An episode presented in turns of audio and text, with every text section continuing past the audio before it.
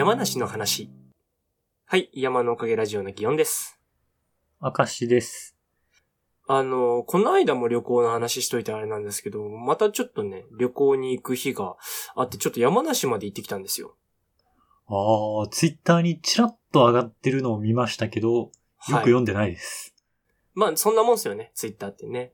あのー まあ、本当に、こう、強行で行ったというか、一泊しかしてないで山梨に行ったんで、まあ、なかなか疲れた回ではあったんですけど、山梨と鳥取の遠さたるやですよね。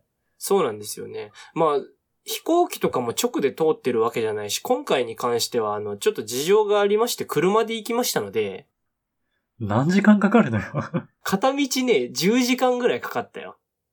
うん。と、なんか、まあ、平均して10時間かな。その、実際にバーって行くだけだったら8時間ぐらいで行けるはずなんだけど、あの、うんうんまあ、帰り道とかはなんかもう、普通に運転してるだけだと疲れちゃって眠たくなるだろうから遊びながら行こうみたいな感じになって、まあ、そうよね。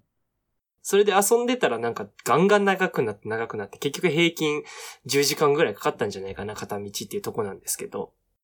まあ、まずあれですよね。なんでそこに行ったのかですよね。そう、山梨って、何しに行くの、なんか、鳥取県の人間がほざくなと思われるかもしれないですけど、予定もなきゃ行くとこじゃないじゃないですか。山梨の山中って言ったらもうそれは方位磁石が効かない地域でしょ？ああ、一応日本国内ってそうなんですかね。樹海、ああ、まあでも富士の樹海は聞かないか。GPS 働きました ね、富士の磁界はよく効かないって言いますもんね。うん。まあ、樹海に入ったわけではないんで僕は聞きましたけど、あの、一応ね、確かに行った場所もそのキャンプ地みたいなところだったんで、山の中の方ではありましたよ。だから、あの、本当にね、あの、下から綺麗に富士山撮れたりはね、しましたけどもね。どうしようかな。せっかくなら、あの、ラジオ上がった時に、リプライにでもちょっと写真貼っつけてみとこうかなとは思ってますけど。ああ、ぜひぜひ。ちょっとね、まあ、そんな感じで行ってきたんですけど、行った理由が、えっ、と、プロ登山家として活動されている方で、あの、竹内博隆さんという方がおられるんですけど、はい。まあ、どんな人かという説明をまずするのに、えっとですね、ヒマラヤ山脈というものがあるじゃないですか。ありますね。エベレスト？あ、そうです、そうです。エベレストが、まあ、代表というか、まあ、てっぺんですよね。あの山、山岳界のてっぺんと言っていいんじゃないでしょうか。まあ、最高峰の、えー山があるヒマラヤ山脈。まあ、山脈自体も他の山々も高くてですね、8000メーターを越した山頂というものが14個あると。へえ。うん。で、8000メーター峰14座なんて呼ばれたりするわけなんですけども、それを、あの、と全部登頂した人間っていうのはもう本当に世界でも数えるほどしかいないんだと。で、えっ、と、世界で29人目に登った。で、それが日本人初の記録であるというのが、あの、竹内博隆さんの記録になるんですけども。29人しかいないのか。いや、まあ、今はもうちょっといるんじゃないですかね。ちょっと僕、その最新何人かっていう情報がちょっと手元にないんであれなんですけど、うんまあ、あれですよ。その実際それを全部完遂したのがもう10年前になるので、今で言えば、はい、もっといるのかな。あるいは日本人にももしかしたらいるのかもしれないです。ちょっと僕が勉強不足でそこを知らないんですけども。はい。まあ、といったところで。で、そういった方の、だから10周年記念キャンプだったわけですよ、今回は。10周年記念キャンプってことは何？毎年やってるの ?9 周年とか。いや、なんか毎年やってるのかをちょっと僕わかんないんですけど、なるほどね。ただまあ、うん10周年として大きくやったんじゃないかと僕は思ってます。キリがいい数字でね。う。うんん。で、あの、そういうのに呼ばれているんだという話をね、あの、うちのシェアハウスの代表がしていまして。ギョンさんのシェアハウスの代表さんも謎の人脈がありますよね。まあ、その登山家の竹内さんが釣り好きなんですよ。ええで、あの、まあ、話でこう、ちょっとふざけて言ってる部分もあると思うんですけど、なんなら山よりも、なんか、魚釣った時のが嬉しかったりするみたいなことを、竹内さんがなんかあの、イベント会場で喋ったりしてたんですけど、うん。なんかあれですよね。路線で言ったらアウトデラックス出れそうなタイプの人ですよね。あの、ね。なんか、そんな感じのことを喋ってたんですけど、まあ、そのヒマラヤ山脈に、こう、何遍も挑んでた時も、あの、柳に挑みつつ、その、ふもとの方の川で、その幻の魚、神の魚って言われるような魚をどうにかして釣れないかと思って何遍も釣りに出てたんですって。うん。で、サハールって名前は魚のはずなんですけど、その魚をどうにか釣れないかって言ってなんか一人でその現地の人たちに案内してもらいながら釣ったりするんですけど、全然釣れなくって、なんならその、その魚を狙ってるのに全然釣れないのを地元の人たちが見てて、この人は魚がどうしても食べたいのに魚が釣れなくて魚食べれない人なんじゃないかって哀れに思われてなんか、あの、近所から魚釣ってきてなんかその、普通の魚を食べなって言って渡されたりしてたらしいんですけど、はい。不思議な気遣いをされてね。そうそうそう。なんかそんな感じのことしてたらしいんですけど、あのー、まあ、その過程で、そのプロの、あの、釣り師とかの方々を呼んでどうにかちょっと釣る見本を見せてくれみたいなことをその当時していて、まあ、うちの代表はその釣りのセミプロ、まあ、とまでも自分は言えないよと本人は言いながら、まあ、活動をしっかりしてる人だったので、最近はあの別の仕事が忙しくてなかなかやれてはないんですけど、まあそういった感じの立ち位置だったので、まあ一緒に呼ばれて、そこからまあ、あの付き合いがいろいろあって、みたいな感じで、あの話を聞きました。と、まあそういった感じで、まああのいつもよく喋るというわけじゃないけども、その会場には、あのうちの代表の、まあ顔を知っている、仕事で繋がったことある人だったりとか同業者みたいなのが、あの、まあまあいる会場になりそうだと。ほう、その会場だと、ギワンさんはなんかすごい、まあ、アウェイよね。浮いてますよね。うん。まあ、その、なんていうのかな。そもそも、そういった会場なのもあるし、キャンプ場なのでキャンプ道具もいる。で、おあの、そういった同業者がいたりとか仕事で繋がっている人たちがいる以上、こういう仕事も最近してますよとかのアイテムも少し見せた方が良い。で、うん、そうなってくると、諸々の道具は飛行機とかじゃもう持っていけれないから、まあ、車で行くしかないわなと。それで車で10時間。はい。車で行く10時間、一人で運転、そんなのやってられるかいと。なりまして、うん、で、あの、まあ、祇園にですね、その白羽の矢が立ったわけですよ。あの、まあ、誘われてて行かなきゃいけないかどうかなと思ってるんだけど、興味があったら一緒に行かないかと。うん。なんならその漫画の仕事としてもそういう太い、結構、その業界では、もうトップクラスの人たちが集まっているから、その、顔を合わせておけばそこから仕事につながったりってことだってあるんじゃないかと。そういう話を言われて、なるほどと思いつつ、いや、でもこの話一番メインは運転が一人じゃ無理だからついてこいの話だなと思って僕はついてたんですけど。うん。まあ、そんなこんなで行ったわけですよね。で、行った会場なんていうのは、だから僕が何かの話するってこともまあまあないんですよ。その、なんていうか、知り合い同士で喋ってる内容も登山関連か極地探検か釣ってる人たちの話なので、うん、あの、そもそも用語とかがよくわかんないし、その常識感が違いすぎて。行さんは釣りってするんだっけ？いや、なんかそれこそあれですよね。僕がしてた釣りなんていうのは、その、自分の地元が、だから歩いて10分ぐらいで海だったから、その、飯取ってこいの釣りしかしたことないんですよね。あの、なんかその、専門用語飛び交う釣りはしたことないってこと？そうそうそう。狙った魚を釣るだとか、どこどこまで行ってビッグヒットしましょうじゃなくって、あの、もう地元の本当に直線で歩いてって降りたところの海で、あの、いつもの仕掛けで糸を垂らし、釣れた魚をどう料理しようかなで食う日だったわけですよね。それ以外やったことはない。なんならその、なんだろう、リールつけたこと自体がほぼないみたいな。ギョンさんのその経験もすごいけどね。なかなか、でもなんかだって、直線で垂らすだけなら、リールつけるほどが邪魔だったりするんですよね。もう綺麗に巻いてとかする方が鬱陶しいから。ああ、ちょっと下がサッカーで騒いでおりまして、あの、音が入っておるかもしれないですけども。ああ、今サッカーか。なんか多分サッカー見てるなと思いましたね。さっき下にちょっとだけ降りたらね。僕は明日ね、あの、井上直也さんとドネヤさんの試合ですね。あの、ちょっと見たいなと思ってますけどもね。まあ、なんかね、再戦らしいですね。昔は日本人の選手の人が勝ったやつをもう一回みたいな。そうそうそう。なんか、あの時が名試合だったとね、あの、よく言われてるらしくって、ドラマオブなんちゃらみたいな、その試合自体に名前がついてるみたいな感じらしいですよね。へー。はい。あの、だから、サッカーで言ったらドーハの悲劇みたいな、そんな感じなんじゃないですか？名前がついてるっていうことはね。うん。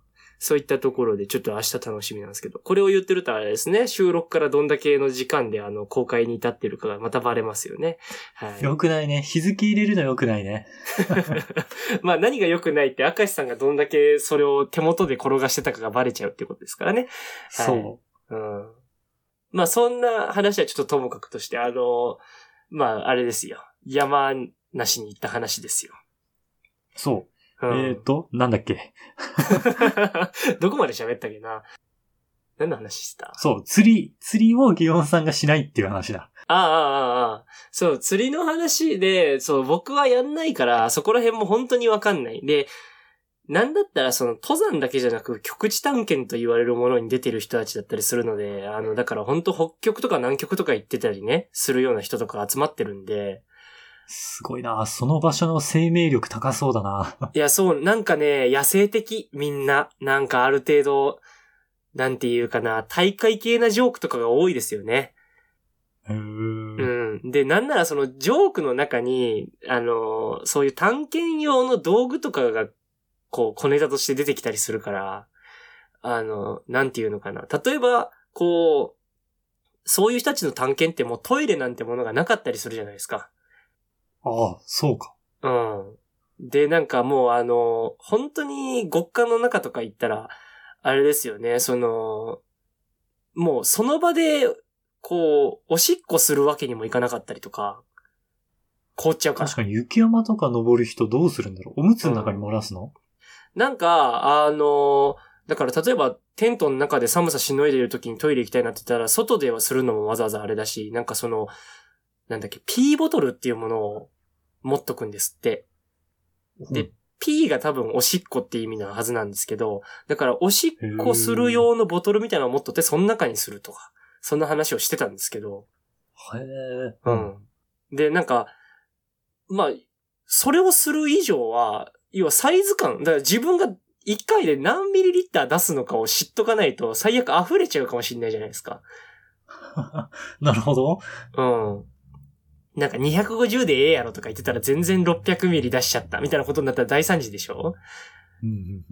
だからそこのなんか量とかをある程度みんな知ってるみたいな話とかを、あの、するんですけど。おもで、その、ベロベロになった人たちが、まあお酒を飲む、あの、遅い時間だったらね、もうだいぶ飲んでる人たちとかいて、そういう人と喋ってたんで、あの、お前、ピーボトルの何ミリリッターかとか分かってるかみたいな話とかを話しかけられるんですけど、そもそもピーボトルが分かんねえぞとか思いながら。そうだよね。何言ってんだこいつらと思いながらその話を聞いてるんですけど。で、それでなんか、ね、もう、だから僕が、こう、わからない人だからで喋れる状態の空気じゃないんだよなと。そんな奴はそもそもまあいないだろうの前提で、この場って会話が進んでんだなと思って。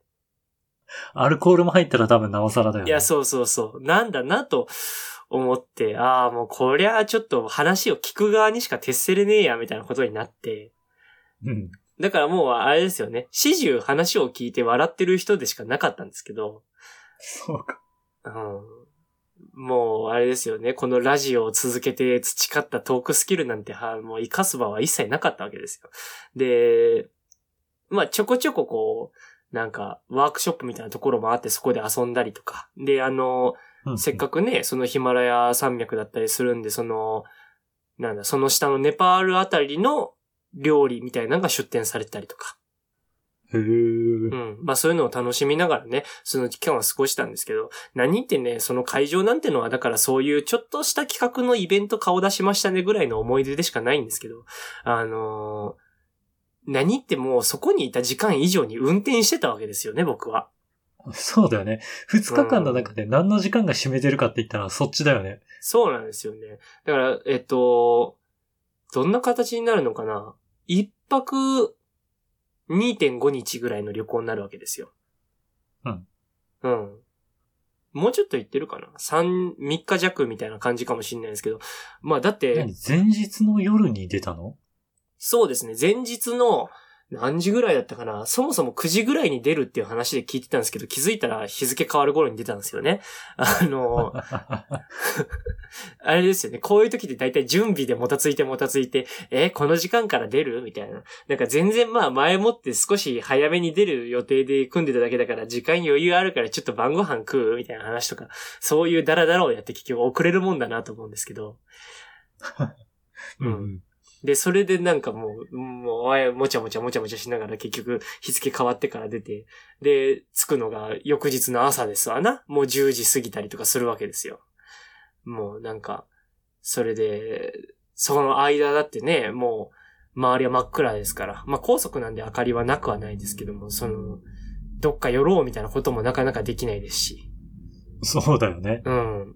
パーキング寄ったからって、その、大きいとこじゃなきゃ、明かりもついてないとこもありますよ。その自販機とか寄るだけみたいな。うん。だったりするんで。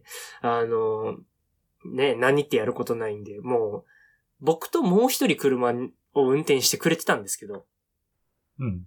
そのもう一人に関しては、その、うちのシェアハウスには何遍も出入りしてるし、その代表と一緒になんかお仕事やったりはしてるんで、あの、まあまあ面識はあるんですけど、二人でがっつり喋る時間なんていうものをこれまで作ったことがなかったなぐらいの人で、難しいね、それはね。そうなんですよね。で、僕より年下でもあるから、ちょっと僕がリードしなきゃなみたいなのもあり、う。うんうん。ちょっとまあ、あと車の、なんか乗ってったのが、あの、ハイエースで後ろがこう、なんか車中泊できる状態にしてある感じなんですけど、へえ、うん。なんかそれで、その、後ろの人がその構造上ちょっと会話に参加しづらいぐらいちょっとああの、頭の距離が離れるというか、はあ、はあはあ、三人乗ってるんだけど、実質、場は二人で繋ぐみたいな。そうそうそう、になるから、まあこりゃ、オイラが率先して会話をリードしなきゃいけねえぜと。うん。っていうので、まあ、喋り始めるわけですけど、まあ、なんだかんだで、その、何の話していいかどうかっていうのは難しいけれども、とはいえ、あの、代表とどんな活動してるかっていうところの、その、大まかな、なんていうかな、活動内容ぐらいは把握しているから、最近あれはどうなのみたいな話し出しはできると。だからそのネタ帳のタイトルは揃ってるから、あとは広げてもらうだけだっていう状態だから、まあまあ話しやすかったのは話しやすかったんですよね。で、まあ、それなりに会話も弾み。で、まあ、あの、ペラペラペラペラ喋ってたら気づいたら、まあ、朝の10時にはぐらいには到着したわけですけども。行きは乗り切れたんだ。そう。なんだかんだね、行きはなんとかなったんですけど、問題は帰りですよね。もう、そうね。うん。人間ね、横に座ってね、もう6時間とか喋ったらね、もう、その日喋りたいことなんてもうないんですよ。それにキャンプって疲れ取れないじゃない、多分。そう。もう眠くなっちゃうんだから。そのなんか喋らずにいたら。だから、僕は後で反省しました。前半がいくらちょっと気まずくなろうとも、行きは話のネタを取っておくべきだったと。うん。なんせだって体力ある状態で行ってんだから。もう少し黙ってるぐらいでよかったのかもしんない。もう帰り、何喋ったらいいんだってなってしまう。で、そこをうちの代表は見越したのか、まああるいは単純にその、なんていうのかな。会場内をみんなで回るっていうほど、その、盛り上がって喋っててしづらかったのもあるから、あの、思い出作りも兼ねてですかね。あの、パーキングに毎度泊まるぐらいの池で泊まってみて、で、あの、この食べ物美味しそうだねとか、このグッズ持って帰ったら笑えるかなみたいなところを選んで、じゃんけんで負けたやつが、その、買うみたいなことして回らないかと。ああ、お土産男気ツアーね。あ、そうそうそう。男気もクソもないですけどね。もう負けたやつが買うっつってるんで。あの、まあ、そんなことしてたんですよ。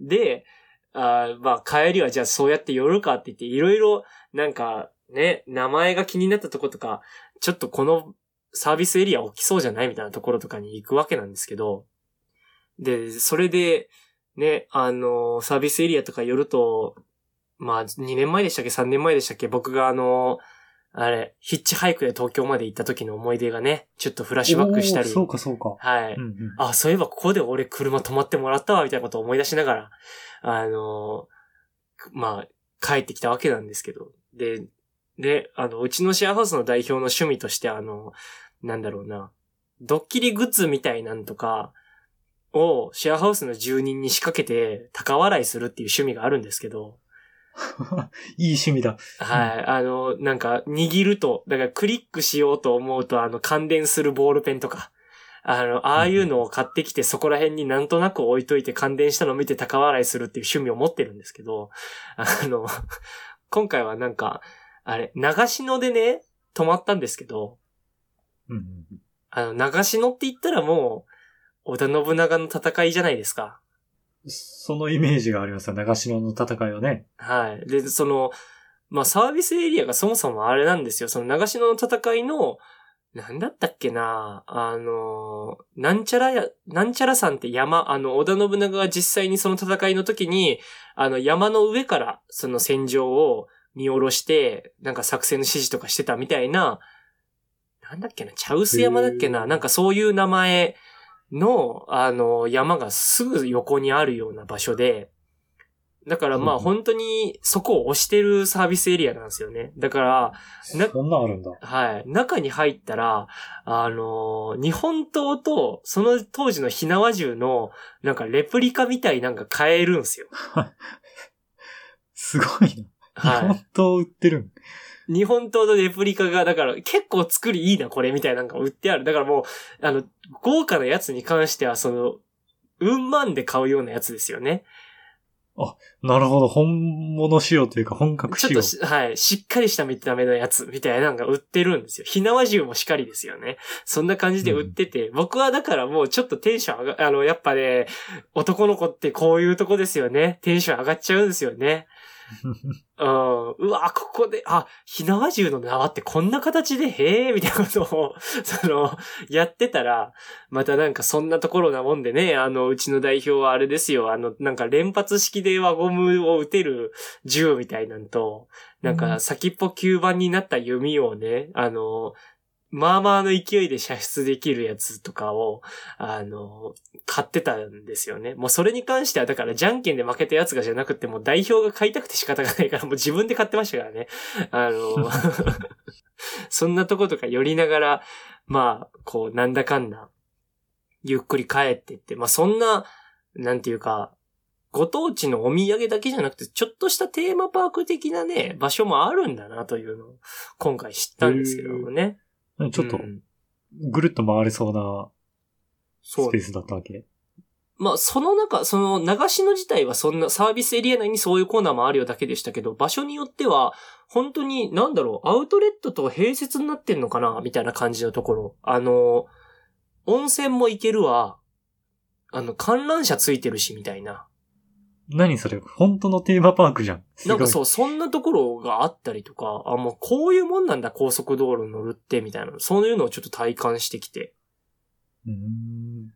うん。なんか、あれもだから長期ドライブしてないとわかんないよね。そんな楽しみ方もあるよなんて。で、まあ、あの、あれなんですよ。それで、まあ、特にもう一個コラムとしてあったのは、あの、うちの代表、シェアハウスの代表の癖して、あの、共同浴場嫌いなんですよ。お風呂は別っていう。あの、そう、なんか、あの、誰が使ったかもわかんない湯船とか入んの嫌だっていう性格の持ち主あで。そうなんだ。うん。だから温泉とか行かないんですよ。うちの代表。へえ。だからそのキャンプ地で、その、まあ、みん、せっかく行ったんだから山梨の温泉入るかみたいなことで、あの、向こうでね、みんなで行ったんですけど、代表だけはそこで入らず、筋金入りだね。うん、そう、もうなんか、あの、ハイエースの中で寝てたんですけど。で、あの、まあ、そこで入らなかったから帰りがけにどっかでシャワーぐらい浴びたいと。で、どこで入れるみたいな話になって。で、あのサービスエリアシャワー付きのとこもちょくちょくあると。へえ、そうなんだ。で、まあじゃあそれを探すかみたいなことになって。で、あの、最近のって便利でね、その、シャワーマークとかついてるんですよ。サービスエリアの名前検索したりすると。だからここは、そういう風になんていうか、夜の休憩とかしやすいですよ、みたいなところとかがあったりして。だからまあ、うん、それを探して回ってたんですけど、ちょうどそれで、あ、ここシャワーあるっぽいっすよ、つってついたとこがさっき言ってた観覧車とかついてるとこで、だからもう温泉なんですよね、そこがね。また入れねえじゃねえか、つって。なんかそんなことを まあ僕はそれを入れねえじゃねえかっていうのを聞いて笑ってましたけど、内心、え、別に浴槽入らなければよくね？と思いながら聞いてましたけど。確かに。はい シャワーとかは個別だし、あの、お尻当てるところだけさっと流して入ればよくね？と思いながら、あの、聞いてましたけど。なんかまあ、完全に分けられてないとダメなのね。なんか気に入らない。まあ、途中からはあれでしょうけどね。もうここまで来たら意地でもそういうとこ探してやるぞみたいなつもりもあったんでしょうけど。あうんあ、ありそう。うんうん。そうそう。なんかそんな感じのとことかしながら。だからもうあれですよね。思い出の大半はドライブの間のトークうまく決めるのって前半だけになっちゃうなっていうのと、あの、思ったよりサービスエリアって遊べるんだという思い出で締めくくれた山梨旅行でした。車の中のね、はい。場の持たせ方とか難しいね。そうなんですよね。で、まあ、これがね、また、そういう反省がちゃんと活かせるタイミングでどっかそういう機会がまたあった方が本当はいいんだろうなと思ったりするんですけど、まあこんなにね、遊んでばっかりですからちょっと仕事の方ちゃんと頑張んなきゃなと思うんで、試すのはしばらく先になりそうかなと。そうですね。少なくとも6月は出ないですね。という感じで話してきましたが、明石さん最後にお知らせお願いします。はい。この番組のツイッターアカウントを作成しました。アットマーク山のおかげで検索してくれたらヒットすると思います。山のおかげはローマ字で YAMANO。おかげは OKAGE ですね。で、このツイッターアカウントで番組のおまけ話とか更新情報をつぶやいていこうと思ってます。また、今回聞いてくださった方のね、感想をもらえたら嬉しいので、Gmail、こちらも Twitter アカウントと一緒で山のおかげ at gmail.com もしくはこの番組の Twitter のアカウントにコメントやリプライなど送っていただけたらとても嬉しいです。それでは、また次回。はい、さようなら。